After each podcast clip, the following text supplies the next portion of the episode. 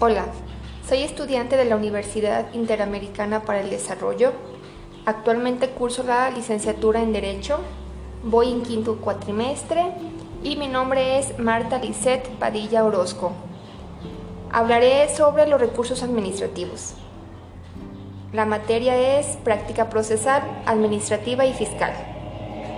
Pero antes de comenzar, vamos a definir lo que es un recurso administrativo. Esta definición nos la da la UNAM.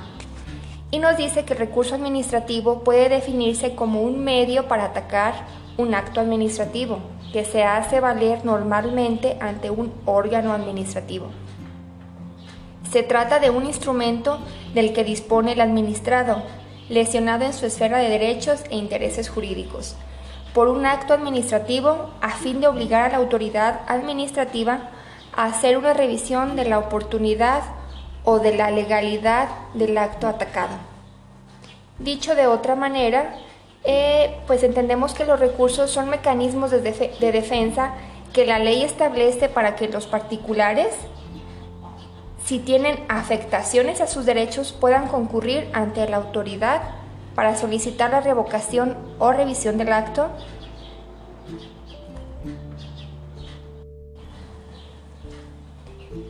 Esta denominación puede variar de legislación a legislación, pero al final los medios de impugnación siempre buscan los mismos efectos.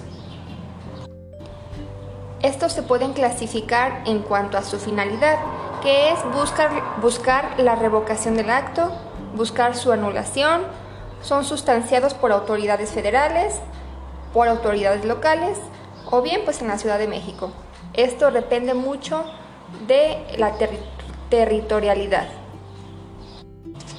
El recurso de revocación es un medio de control interno de legalidad que tiene el propósito de que la autoridad fiscal revise su propia actuación para determinar así si estuvo conforme a derecho, para luego revocar, modificar o confirmar la resolución impugnada según sea el caso.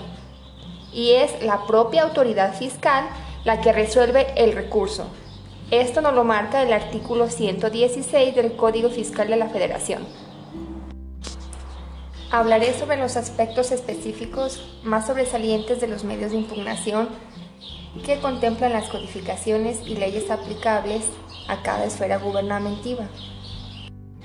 A cada esfera gubernativa, como lo son actos de la Federación, actos de la Ciudad de México o bien el plano estatal. Y este, algunos actos de manera federal, pues son la Ley Federal de Procedimiento Administrativo, la Ley de Procedimiento Administrativo del Distrito Federal, Código de Procedimientos Administrativos del Estado de México, recursos de revocación previsto en el Código Fiscal de la Federación, recursos previstos en la Ley del Seguro Social y en la Ley de Infonavit. Esos son a nivel este, federal y pues de la Ciudad de México. Pero hablaremos un poquito más sobre los más usuales a nivel estatal, digamos aquí a Jalisco. La Ley Federal de Procedimiento Administrativo prevé que los procedimientos de la justicia administrativa se desarrollen conforme a los principios de economía, celeridad, eficacia, legalidad, publicidad y también vamos a tomar en cuenta el de buena fe. La autoridad administrativa debe funcionar y motivar, perdón, la autoridad administrativa debe fundar y motivar todos sus actos respetando el derecho de audiencia y defensa que consagra el artículo 16 constitucional. Pero también en su artículo 83 de dicha ley considera al recurso de revisión mismo que podrán interponer los interesados afectados por los actos y resoluciones de las autoridades administrativas que pongan fin al procedimiento administrativo para llevarlos a una instancia o que se resuelva su expediente.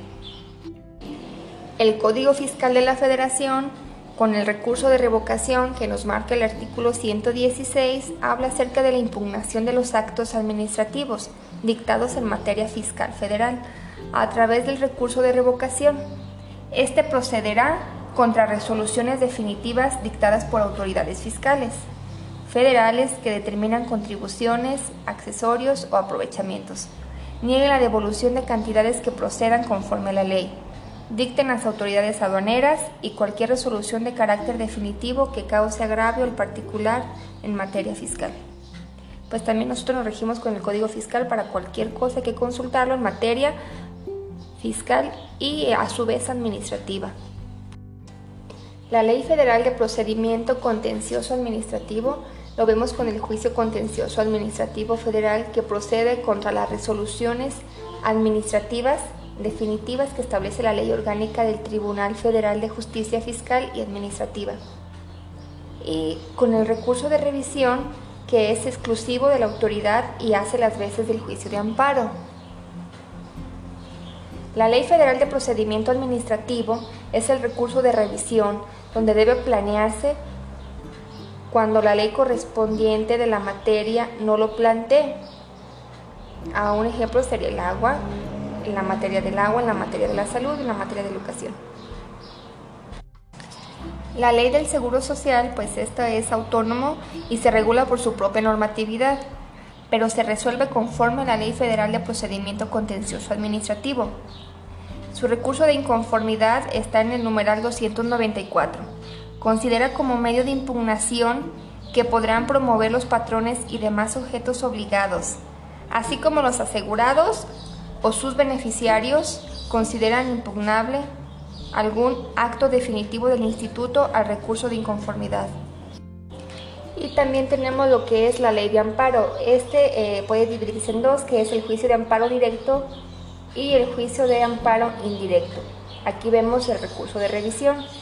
Eh, esto es de acuerdo al artículo primero de la ley de amparo, reglamentada en los artículos 103 y 107 constitucional y tiene por objeto resolver toda controversia que suscita por normas generales, actos u omisiones de autoridad que violan los derechos humanos. Y estos actos u omisiones vienen por parte de eh, los poderes públicos, autoridades públicas.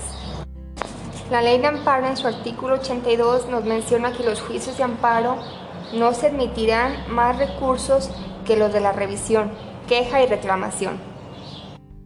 Y en su artículo 83 nos habla sobre el recurso de revisión, que dice que puede ser contra las resoluciones de los jueces de distrito o del superior del tribunal responsable, en su caso, que desechen o tengan por no interpuesta una demanda de amparo.